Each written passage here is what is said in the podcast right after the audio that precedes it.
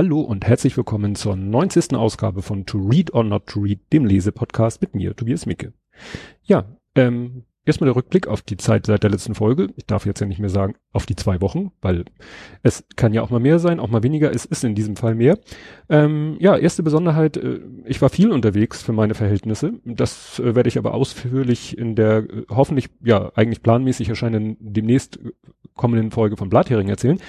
Ähm, äh, was jetzt das Besonderes, was ich jetzt erwähnen will, ich bin auf der Subscribe in München, nehme gerade diese Folge auf, deswegen klingt sie vielleicht anders in einem im Raum 3 des Bayerischen Rundfunks. Ähm, da kann man einen Raum äh, sich äh, buchen, äh, entweder mit dem vorhandenen Equipment, auf das ich gerade gucke, ähm, aufnehmen oder mit seinem eigenen Equipment, was ich mache. Allerdings ist es auch nicht das Equipment, mit dem ich sonst aufnehme, sondern das, mit dem ich eigentlich den Blathering aufnehme ja, wie gesagt, Details zur Subscribe, äh, wen ich da so getroffen habe, unter anderem den Gründer von Steady, das sagt dem einen oder anderen vielleicht was, darüber werde ich dann ausführlich im Blathering erzählen, dafür ist hier nicht der Ort. Ja, was mir noch über den Weg gelaufen ist seit der letzten Ausgabe, ist ein Video von den Skeptics in the Pub. Das ist so eine Veranstaltung in Köln, die nein, unregelmäßig stattfindet und die dann auf YouTube veröffentlicht werden werde ich verlinken, weil da ging es um das Thema Abnehmen. Und zwar erinnert es doch sehr ähm, ja an das Thema Abnehmen, so wie ich es persönlich äh, durchlebt habe und äh, wie es eben auch in dem Buch Fettdogik überwinden, was ich in Folge 63 vorgestellt habe, beschrieben wird. Äh, in diesem Buch geht es interessanterweise äh, mit keinem Wort ums Abnehmen. Da beziehe ich mich dann nachher nochmal drauf an der richtigen Stelle. Ja, kommen wir jetzt also direkt zum Buch. Das Buch hat den Titel Ich bin mal eben wieder tot was ja schon nicht gerade sehr lustig klingt.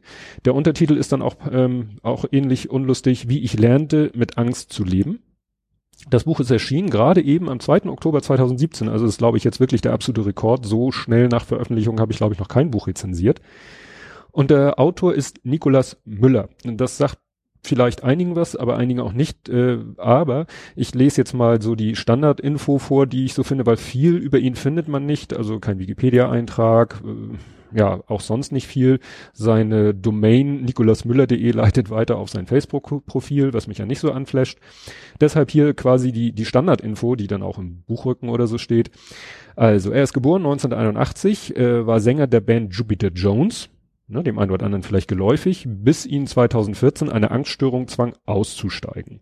Für den Top Ten Hit Still erhielt er ein Echo und Gold- und Platinschallplatten äh, Disclaimer finde ich ein bisschen blöd formuliert, nicht er, die Band Jupiter Jones erhielt diese Auszeichnung. Nach einer Therapie schaffte er den Neuanfang. 2015 gründete er die Band von Brücken und arbeitet als äh, Hochschuldozent für Popmusik. Zudem ist er Schirmherr der deutschen Angst-Selbsthilfe. Und das ist quasi auch schon so eine Kurzinhaltsangabe des Buches, aber die ausführliche, äh, ja, bekommt ihr jetzt von mir. Ja, im Prolog geht es gleich in die Vollen und er beschreibt, was sein Problem war oder vielleicht auch noch ist. Und ich lese mal das Ende vom Prolog vor, weil das gibt schon einen guten Einblick da rein äh, darauf, wie er so schreibt und formuliert. Stellen Sie sich mein Leben bitte wie eine Säule vor, wie einen dieser langen Tetris-Steine, bei denen man nie so recht weiß, wie man sie unterbringen soll.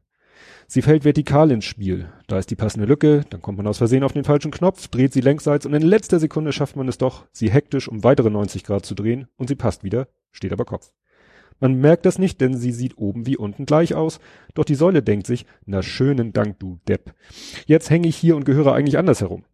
Das ist mir schon mehrfach passiert. Ehrlich gesagt weiß ich gar nicht mehr so recht, wo am Anfang oben war und wo und ob mein oben jetzt als das ursprüngliche unten gedacht war, aber das schert mich wenig, denn es geht mir gut. Irgendwie. Ja, wie gesagt, das das Ende vom Prolog. Dann kommt Teil eins, der so heißt wie das Buch, ich bin mal eben wieder tot.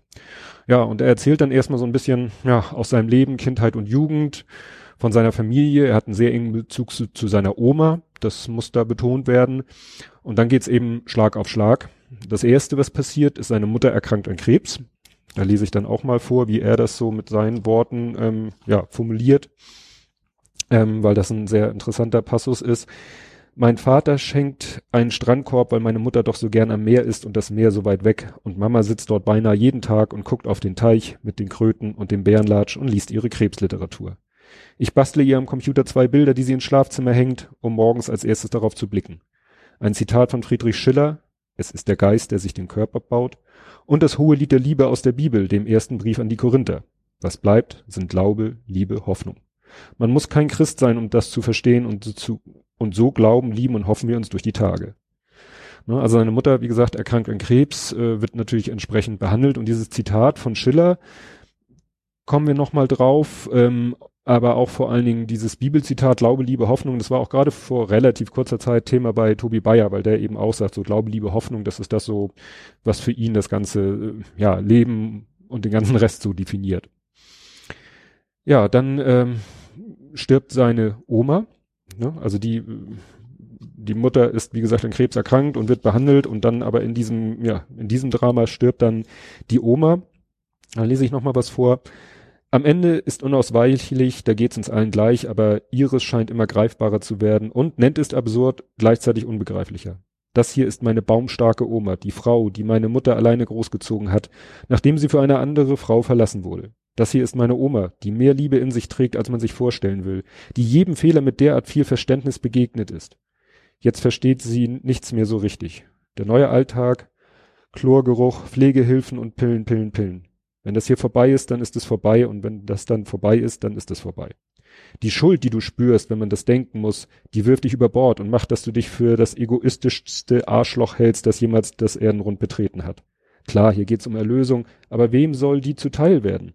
Allen, wenn's geht. Aber wie und was ist der Tod? Ich traf noch niemanden, der mir das erklären konnte. Niemanden, der Beweise lieferte. Erlösung. Ja, also man merkt schon, er beschreibt das so sehr mit seinen eigenen Worten. Es geht dann weiter, dass der Krebs bei seiner Mutter ja wiederkommt. Also sie galt zwischendurch als geheilt, wobei es ja so Krebsarten gibt, wo man sagt, ne, das ist nie richtig ganz geheilt. Die Gefahr ist sehr mal mehr, mal weniger groß, dass der Krebs wiederkommt. Und das ist dann bei seiner Mutter ebenso. Und sie stirbt dann. Das Ganze schildert er sehr emotional manchmal auch etwas konfus, aber ich finde, dadurch ist es auch sehr, sehr authentisch, weil es gibt nicht umsonst diesen Begriff Gefühlsachterbahn. Und ja, die durchlebt man und durchfährt man quasi mit ihm zusammen. Ja, zwischendurch kommen im Buch immer wieder Liedtexte vor.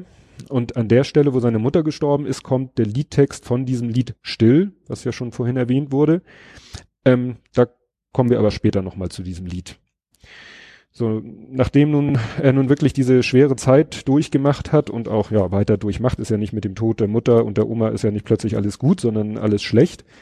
Ähm, und dann beginnt eben sein sein Leidensweg. Diese Angst, diese Panikattacken, also er glaubt dann jedes Mal wirklich zu sterben. Er hat wirklich so Sterbensangst, Todesangst muss den Notarzt rufen, der dann kommt und dann in Anführungszeichen nichts feststellen kann, außer dass vielleicht sein Puls ein bisschen rast oder so, aber der Blutdruck ist völlig in Ordnung, das heißt, sein Herz schlägt, äh, ja, subjektiv, objektiv ganz normal, es besteht kein, kein Grund zu denken, dass er, ähm, ja, gleich sterben würde. Er berichtet dann auch von der Beisetzung seiner Mutter in einem Friedwald. Also Friedwald ist eben, dass dann die Urne am Fuße eines Baumes vergraben wird, ohne dass man so ganz konkret später weiß, wo genau die Urne vergraben ist. Und das erinnert mich daran, dass vor relativ kurzer Zeit ich auch bei so einer Beisetzung war auf dem Ohlsdorfer Friedhof, wo nämlich ein Bereich jetzt auch quasi des Friedhofs zum Friedwald äh, na, umdeklariert wurde. Ja, und da fiel mir das ganze Thema Bestattung ein. Das war nämlich eine sehr interessante Folge letztens bei Vrindt. Da war ein Bestatter, ein, sag ich mal, besonderer Bestatter zu Gast. Und äh, das werde ich verlinken, weil diese Vrindt-Folge finde ich sehr, sehr hörenswert.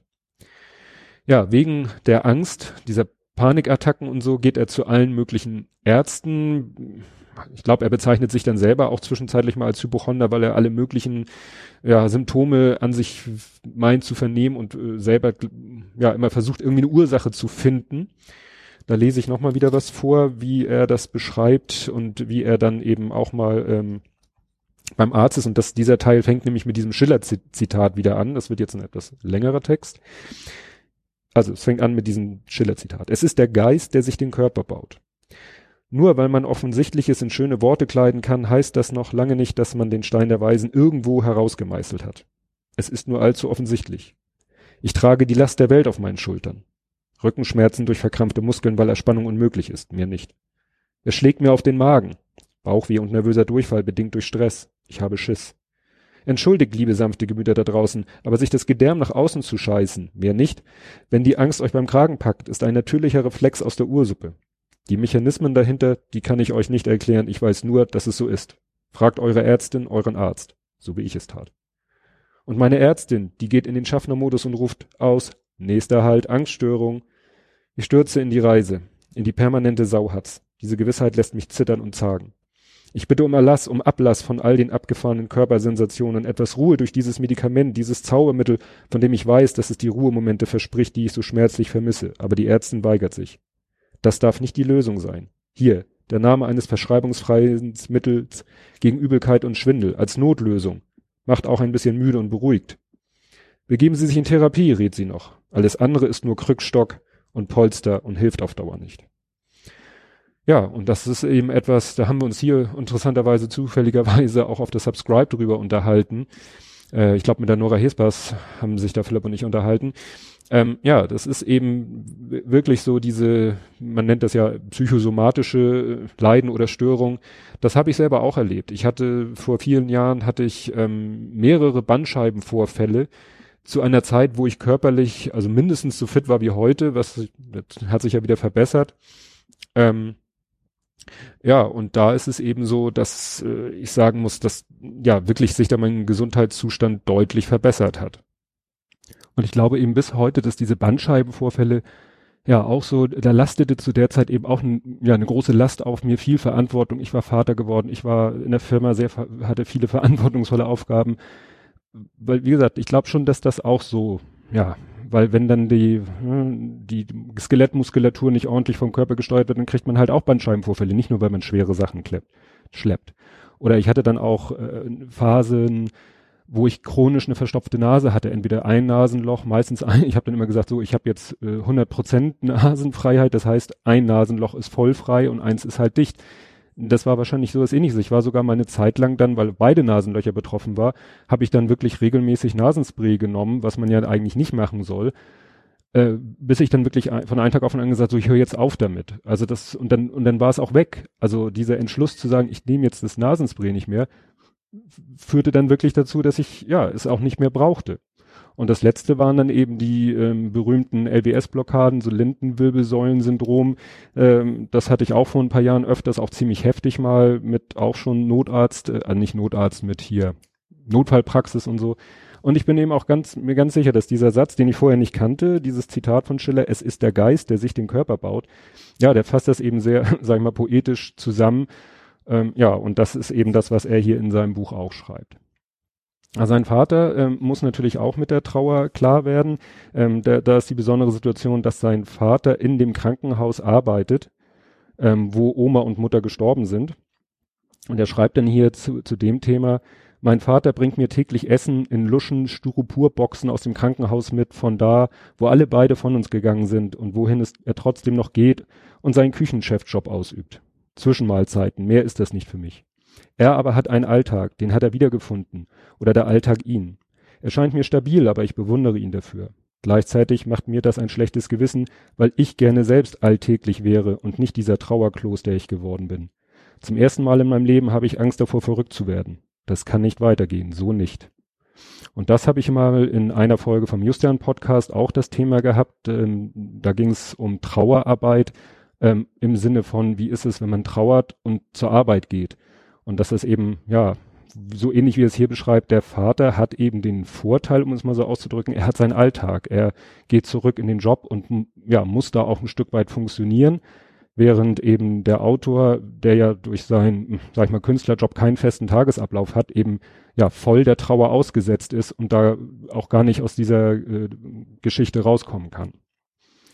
Ja, er macht erst einmal weiter Musik, und dann kommt eben dieser kommerzielle Erfolg durch das Lied Still, was ja vorhin schon erwähnt wurde. Das führt dann sogar dazu, dass er mit seiner Band auftritt im Rahmen von diesem Night of the Proms, wo ja verschiedene Künstler mit ja, orchestraler Begleitung dann auftreten. Da lese ich noch mal was vor, weil er da ja auch noch was wieder zum Thema seiner Angsterkrankung schreibt. Doch auch wenn meine Angsterkrankung gemeinhin als Berufskrankheit gilt, dazu gibt es klinische Studien, gebt mal Angst und Promi bei Google ein, so will ich das nicht exklusiv machen. Da stellt sich nämlich wieder die Frage nach der Henne und dem Ei. Entschuldigt bitte, wenn ich mich wiederhole. War ich zuerst Musiker und dann hat's mir die Seele zerschossen? Oder bin ich gerade wegen meiner zerschossenen Seele Musiker geworden? Die Frage stellt sich mir zwar, ist aber müßig und mühselig zugleich, weil ich keine Antwort darauf finden werde. Und selbst wenn, wäre sie reichlich unwichtig. Denn Angst blüht jedem, auch denen, deren Leben nicht auf Bühnen oder vor Kameras stattgefunden hat. In der Angst sind wir alle gleich. Adrenalin schießt durch jeden Körper. Ja, das ist eben nochmal eine schöne Zusammenfassung von seinem Zustand. Ja, ich habe das eben nicht aufgezählt, aber es ist jetzt, glaube ich, auch schon wieder zwei Jahre her, da hatte ich auch mal äh, eine Phase, da litt ich auch unter, ja, auch Angststörung und auch einer Schlafstörung. Und deswegen hat dieses Buch mich halt auch sehr bewegt, weil ich mich in einigen Sachen, gut, es war Gott sei Dank nicht so heftig wie bei ihm, aber in so ein paar Punkten habe ich mich dann halt auch wiedergefunden. Und ähm, es kommt dann ein Rückblick, es geht dann quasi ein Zeitsprung zurück. Und das ist quasi, wie die Band Jupiter Jones entstanden ist. Und was äh, da erwähnt wurde, was mich äh, ja überrascht hat, was ich nicht wusste, ich äh, dachte, ja gut, Jupiter Jones, äh, ich dachte, einer von denen heißt vielleicht so, oder der Sänger heißt so, wie gesagt, der Nikolaus Müller, das war ja Quatsch. Aber das ist der englische Name von Justus Jonas von den drei Fragezeichen. Und äh, ja, das fand ich so, weil ich habe als Kind auch Justus Jonas beziehungsweise die drei Fragezeichen gehört und der heißt im Original halt nicht, äh, ich weiß nicht, wie man Englisch Justus Jonas aussprechen würde, der heißt er halt Jupiter Jones. Und äh, ich fand den Namen Justus damals so toll, dass ich sogar mein, mein Ghetto Blaster, den ich damals als äh, junger Mensch hatte, äh, so getauft habe. Ja, und vielleicht, weiß ich nicht, äh, ich war bei der Namensentscheidung äh, zwar Mitentscheidung, aber die Idee, den meinem Sohn Justian den Namen Justian zu geben, hatte meine Frau. Ne? Und vielleicht ja, steckt da auch so ein bisschen Justus, also steckt im Namen natürlich mit drinne. Ja, dann komme ich jetzt noch mal, jetzt kommen wir wirklich endlich, endlich, endlich zu dem Lied Still. Und zwar ja, dieses, äh, ich muss sagen, ich kannte Jupiter Jones vor dem Lied Still, kannte ich die nicht. Ich kannte keine Songs von denen. Er beschreibt sie eher so als Punkrocker. Und es ist ja nicht selten, dass irgendwelche Bands, die vielleicht schon eine gewisse Bekanntheit in der Musikszene haben, in ihrem Genre, dass die vielleicht mit, gerade dann mit einem ruhigen Stück bekannt werden, mit einer sogenannten Rockballade oder so, gibt es ja genug Beispiele. Und er beschreibt jetzt hier, wie es zu dem Lied Still gekommen ist. Wir haben mit Still das meistgespielte deutschsprachige Lied im Radio 2012 geschrieben. Es erzählt die Geschichte von den ersten Stunden nach dem Tod meiner Mutter. Irgendwie ironisch, wenn der größte Absturz den größten Aufstieg im Leben generiert. Aber andererseits auch wieder richtig. Nicht etwa, weil wir Profit daraus schlagen wollten. Wir haben die Geschichte hinter dem Song erst erzählt, als er schon ein Hit war. Das Video dazu zeigt die Geschichte gescheiterter Beziehungen. Nichts lässt vermuten, dass hier der Tod die Geige spielt. Wir alle wollten nie die Befindlichkeitsprofiteure sein, wie man sie aus Castingshows kennt, wo die traurigen Familiengeschichten den Mangel an musikalischem Talent kompensiert. Wir haben all das selbst geschafft und das sollte klargestellt sein. Darauf bin ich stolz und ich glaube, das sind wir alle. Und genau so, wie er das hier beschreibt, genauso ging es mir, als ich das Lied das erste Mal gehört habe, weil ich mich wirklich gefragt habe, Moment, worum geht's da? Also man muss dazu sagen, das Lied ist eben ja bekannt geworden und wurde rauf und runter im Radio gespielt in dem Jahr, als mein Sohn gestorben ist. Und ich habe dieses Lied gehört und es hat mich natürlich bewegt und ich war immer im Überlegen, bist du jetzt sozusagen ja auf dem falschen Pfad? Also ist das ein Lied über Liebeskummer, über eine verlorene Liebe, also im Sinne von Beziehung? Oder geht es da wirklich um jemanden, der gestorben ist? Und es hat lange gedauert, bis ich das rausgefunden habe, dass es eben um seine Mutter ging, die gestorben ist. Und dann fand ich es natürlich noch ja passender. Ja, was habe ich hier noch? Seite 98. Genau, da geht's nochmal um das Lied. Weil wir den meistgespielten Song 2012 geschrieben haben, diese Reflexion über die dunkelsten Stunden meines bisherigen Lebens. Das hat sich merkwürdigerweise richtig angefühlt. Den Text habe ich in einer Viertelstunde Trauer rausgekotzt, aber im liebevollen Rückblick so liebevoll, dass es weh tat. Verklausuliert und kryptisch genug, um denen, die diesen Song zu Recht lieben, eine Plattform für ihr eigenes Traurig zu bieten eine universelle Form von traurig. Egal, was mir da gerade verloren ging, es sollte sich finden lassen in diesem Song. Und das, ja, ist ihm gelungen, kann man so sagen. Ja, dann kommt, ne, das war ja der Rückblick auf die Zeit, äh, na nicht die ganze Zeit, also die Entstehung von Jupiter Jones und auch die, ähm, ja, mit die, das Leben, den kommerziellen Erfolg durch diesen Song.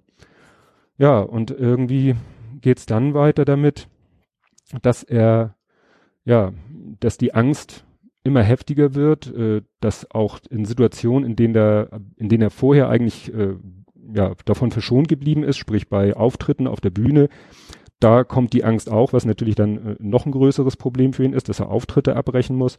Und dann entscheidet er irgendwann, es geht nicht mehr.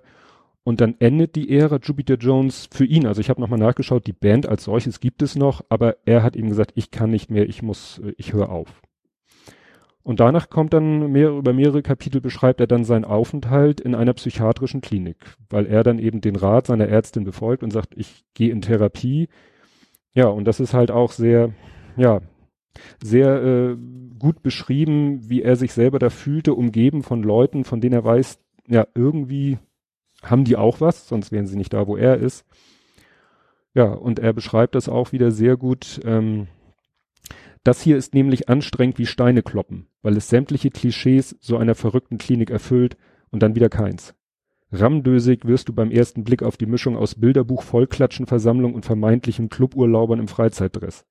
Irgendwie trägt hier jeder seine Geheimnisse mit sich herum, aber weil du weißt, dass alle aus Gründen hier sind, alle zu Recht, hast du ein bisschen Angst, dich an ihren Problemen anzustecken, als sei es ein Schnupfen. Gut, gut. Das ist eigentlich totaler Quatsch, aber dein Körper hat in den letzten Jahren ein der, eine derartige Fähigkeit zur Mimikrie bewiesen, dass es dich nicht großartig wundern würde, wenn er jetzt auch noch ein bisschen Schizophrenie oder Psychosen einsammeln würde. Ne? Also er beschreibt es wieder in seinem eher in einem sehr äh, eigenen Stil, aber ich fand es trotzdem gut zu lesen und er beschreibt dann weiterhin, er beschreibt die Therapien, er beschreibt, wie er halt andere ähm, ein, ja, doch in erster Linie, nee, doch mehrere Patienten näher kennenlernt, sich mit denen anfreundet, deren, ja, Lebens-Leidensgeschichte kennenlernt. Und da ähm, gibt's den Peter und äh, der erzählt ihm seine Geschichte und hier sind seine Gedanken dazu. Soll er erzählen? Vielleicht beantwortet es auch ein paar der Fragen, die ich mir selbst stelle. Wie konnte ich eigentlich hier landen?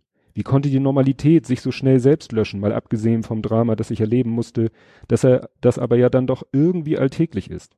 Würde jeder, der, der das oder ähnliches erlebt, ins Bodenlose gerissen, dann wären die Straßen voll keuchender Schwitzezitterer. Kann ja irgendwie nicht sein. Ja, und das, was er da beschreibt, was er da in dieser Therapie erlebt und wie ihm eben der Austausch mit anderen Betroffenen hilft, das erinnert mich dann halt eben auch an, an die Zeit, äh, ja, bis heute auch noch ein bisschen, aber gerade eben nach Justis Tod, wo ähm, ich in der Trauergruppe war und mich da mit anderen Vätern ausgetauscht hat. Ne? Also wenn man schon mal merkt, man ist nicht alleine, das ist dann schon mal äh, ja die halbe Miete, um es mal so lax auszudrücken. Ja, er macht dann die Übungen, er macht die Therapien und dabei beschreibt er auch eine Therapiemethode, ähm, die nennt er dann nur mit so einer Abkürzung EMDR. Das kannte ich auch nicht, war auch in, der, in seiner Beschreibung klang es sehr eigentümlich, aber ich habe es mir dann mal äh, angeguckt, verlinke ich auch in den Show Notes. Ähm, ja, geht da halt um eine sehr interessante Form der, der Therapie. Und die hat dann eben auch den, sag ich mal, gewünschten Erfolg. Ähm, also er geht dann wieder auf sein, wird dann wieder auf sein Zimmer geschickt und äh, ja, heult sich echt die, die Seele aus dem Leib und äh, aber das tut ihm halt auch gut. Also er schreibt es hier selber auch, ähm, habe ich nie wirklich so getrauert, wie ich es gern gewollt hätte hat sich alles unter diesem beschissenen Deckel angesammelt und konnte nicht raus bis jetzt. Wenn das stimmt, ist er dann wirklich weg, der Deckel? Und ich bin nicht gewaschen? Keine Schuld. Also keine Schuld schreibt er hier nochmal, weil die Ärztin zu ihm sagt, ne, sie sagt selber, äh, sie ist Mutter und äh, nach dem Motto, wenn sie seine Mutter wäre, würde sie ihm sagen, du hast keine Schuld. Weil das eben oftmals etwas ist, womit sich Hinterbliebene auseinandersetzen, dass sie sich fragen, bin ich irgendwie schuld? Ja, dann kommt der zweite Teil, der heißt dann, wie ich lernte, mit der Angst zu leben. Der Teil hat dann wieder ein, ein eigenes Vorwort. Und dieses Vorwort ist dann ein, ja, wie ich finde, sehr bewegender Text über, über Hass und Angst. Allerdings äh, mehr so auf uns alle und, sag ich mal, auf die Gesellschaft bezogen. Also da macht er mal so einen größeren Rundumschlag. Ja, danach erzählt er dann, wie sich das Leben nach der Klinik normalisiert, wie er sich verliebt, wie er heiratet, wie er Vater wird und wie er ähm, eine neue Band gründet. Ähm, das war für mich dann etwas irritierend zu lesen, weil er diese Band gründet, äh, nachdem er sich mit einem alten, sehr guten, mit seinem, wie er sagt, besten Freund wieder trifft und mit dem wieder musiziert und der heißt Tobi. Das ist für mich immer irritierend, wenn ich irgendwo meinen eigenen Namen lese. Und was ich auch äh, dann interessant fand, war, dass die sich dann noch mit dem dritten treffen und zwar auf dem Mars. Und wer ein bisschen in der Musikszene sich auskennt, der, also ich hatte nicht gleich sofort auf dem Schirm, was Mars ist, aber dann, als hier die Beschreibung äh, genannt wird, wusste ich es wieder. Ähm, das ist wirklich, nein, das ist wirklich so wichtig, dass wir uns ein paar Wochen später auf dem Mars wiederfinden. Also muss ich kurz sagen, wird hier geschrieben M.A.R.S. Mars, zusammen mit unserem gemeinsamen Freund Bertil, der dort wohnt. Der Mars, das ist die moderne Anstalt rigoroser Spacker. Ne? Disclaimer, ich finde solcher Ausdruck wie Spacker natürlich nicht gut. Der Ort, an dem Thomas D. von den Fantastischen Vier wohnt, wo er seine Kommune eröffnete, die mittlerweile durch Familie und eben Bertil abgelöst wurde. Ja, also davon hat der ein oder andere schon mal gehört vielleicht, dass Thomas D. irgendwo, ich weiß nicht wo das ist, das steht hier irgendwo, hat er wirklich so ein, ja, so ein Bauernhof oder so gekauft und hat er eben diese Anfangskommune und jetzt lebt er da halt mit seiner Familie, weil die Fantastischen Vier sind ja mittlerweile auch nicht mehr die Jüngsten und sind auch ein bisschen ruhiger und gesetzter geworden. Ja, und so gründet er dann halt in erster Linie mit dem Tobi zusammen diese neue Band von Brücken, also von Brücken und von klein geschrieben, nach dem Motto, so als wenn man einen Satz sagen würde, wir singen von Brücken oder wir schreiben Lieder von Brücken. Also ich finde es sehr äh, etwas schräg, aber vielleicht wollten sie extra diesen etwas sperrigen Bandtitel haben und haben mit dieser Band dann auch Erfolg, schreibt er jedenfalls, ich habe da nicht so viel von mitbekommen. Ähm, und vor dem ersten großen Auftritt, den sie dann haben, geht's mit seiner Angst wieder los, aber irgendwie anders. Und ähm, ich habe mir schon gleich gedacht, als ich es gelesen habe und am Ende kommt er dann selber zu der Erkenntnis, diese Angst, die er vor diesem Auftritt hat und die irgendwie anders ist als diese Panikattacken, wo er wirklich dachte, er stirbt, das ist einfach Lampenfieber. Er hatte vorher einfach nie normales Lampenfieber gehabt, weil wenn er in solchen Situationen war, ist dann eben gleich diese extremen Panikattacke losgegangen. Ja, später gibt's dann auch wieder Rückschläge in seinem Leben. Seine Frau trennt sich von ihm so im Guten. Also er beschreibt es hier mit, ich bin dankbar, es gibt keinen Rosenkrieg, keine Schlammschlacht und wieder kein Hollywood, kein Kramer gegen Kramer, kein Hass. Ne? Also so diese, ne, eine ganz normale friedliche Trennung. Aber halt, ja, dadurch ist er natürlich auch von seiner Tochter äh, getrennt, nicht, nicht dauerhaft getrennt, aber eben ändert sich auch was in dem Zusammenhang. Und dann gibt's noch ein, ich weiß nicht, also er beschreibt einen, aber vielleicht gab's das auch öfter, einen Rückschlag. Er hat dann immer noch mal wieder Panikattacken, inklusive Notarzt rufen. Aber mittlerweile schafft er es dann selber, sich selber so weit wieder runter zu, ja, drehen, dass bis der Notarzt dann gekommen ist, ist der Anfall sozusagen wieder vorbei und ja, das bringt natürlich eine neue Situation mit sich. Vorher war dann immer so, dass er so immer noch in der Panikattacke war, dass er, oh, helfen Sie mir und äh, messen Sie Blutdruck, machen Sie irgendwas. Und dann sagte der Notarzt, nee, es ist alles okay. Und jetzt ist es eben andersrum, dass er dem Notarzt sagt, äh, sorry, dass ich Sie gerufen habe, es ist wieder alles okay. Und das kann natürlich je nach Notarzt dann auch äh, unterschiedliche Reaktionen zur Folge haben. Ja, dann kommt noch ein Text, äh, auch wieder so ein allgemeiner Text äh, über das Thema psychische Störungen und wie unsere Gesellschaft damit umgeht und vor allen Dingen ein Aufruf an Betroffene, sich Hilfe zu holen und sich, sich helfen zu lassen. Und er beschreibt es hier auch noch mit einem Text, dass er schreibt, ich habe beschämte Damen und Herren in der Apotheke dabei zugesehen, wie ihr Blick am Boden klebte, während sie ihre Rezepte abgaben und dann die kleine weiße Schachtel schnell in ihrer Manteltasche verschwinden ließen, als handelte es sich um die Papp- und Plastik gewordene Offenbarung all ihrer Schwächen. Vielleicht stimmt das sogar, aber die Schwäche ist dem Menschen halt nun mal so eigen, wie es die Stärke ist, also gibt es keinen Grund zum Versteckspiel.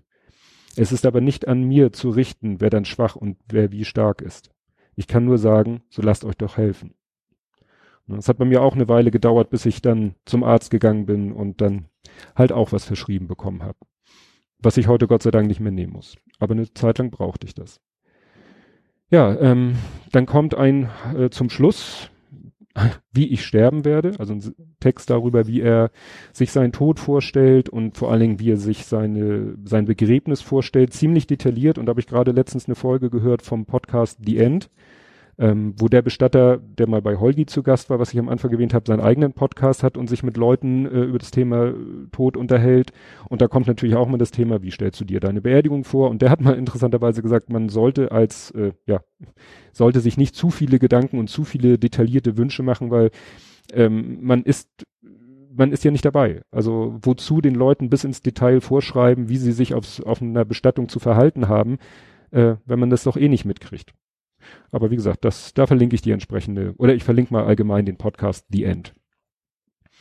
Ja, danach schreibt er nochmal so über den Tod und die Angst mit dem Zitat, meine Angst ist der Tod und mein Tod ist die Angst. Ja, dann gibt's noch einen Epilog, da streift er nochmal einfach so alle Bereiche seines Lebens, äh, seine Tochter, seine Ex-Frau, seine Angst, irgendetwas falsch zu machen und ich sag mal so, er philosophiert dann noch ein bisschen über das Leben und den Tod. Und was mich etwas irritiert hat, was überhaupt kein Thema im Buch ist, Und das ist das, ähm, ja, was ich persönlich finde, schon sein beängstigender Gewichtsverlust. Also als ich die ersten Bilder jetzt, als das Buch rauskam und da auch drüber berichtet wurde und dann auch Bilder von ihm auftauchten, habe ich ihn erst fast gar nicht erkannt, weil ich kannte ihn halt aus dem Video von dem Lied Still. Das war so meine letzte Erinnerung an sein äußerliches Erscheinungsbild. Und wenn man ihn jetzt sucht, also wenn ihr einfach mal eine Bildersuche macht nach ihm, dann kriegt ihr Bilder eben aus, äh, ja, aus all diesen Zeiten, aus jetzt und aus äh, damals. Und das ist wirklich schon, ja, ich finde es persönlich beängstigend, wie er abgenommen hat. Ob das nun eine Folge von irgendetwas ist, weiß ich nicht, hoffe ich nicht. Nichts, dass es nichts Schlimmes ist. Aber wie gesagt, im Buch ist es überhaupt kein Thema. Vielleicht sagt er, nee, das gehört hier einfach nicht rein. Ist ja als Autor auch sein Recht darüber zu bestimmen, was er in seinem Buch beschreibt und was nicht. Ja, erschienen ist das Buch im Verlag Knauer. Äh, Habe ich nochmal nachgelesen, ob der auch wieder zu irgendeiner bekannten Gruppe gehört, gehört zur Georg von Holzbrink Gruppe, die mir jetzt nicht so sagt. Und es gibt es als Taschenbuch, nennt sich wieder broschiert, ähm, als Kindle E-Book, als Hörbuch. Das Hörbuch gibt's als CD oder als Download von ihm selbst gelesen. Ja, bei Amazon. Ja, und das soll's zu diesem Buch gewesen sein. Ja, bleibt noch der Ausblick auf die nächste Folge. Ich habe das nächste Buch schon ziemlich weit gelesen, bin nur nie dazu gekommen, dieses Buch hier nun mal aufzunehmen, die Rezension. Beim nächsten Buch kann ich schon mal sagen, ist ein spannender Inhalt, aber ähm, aus technischer Sicht ein katastrophales Leseerlebnis. Aber da werde ich dann beim nächsten Mal euch genau erklären, wieso, weshalb, warum. Und das soll es für dieses Mal gewesen sein. Und bis dahin, tschüss.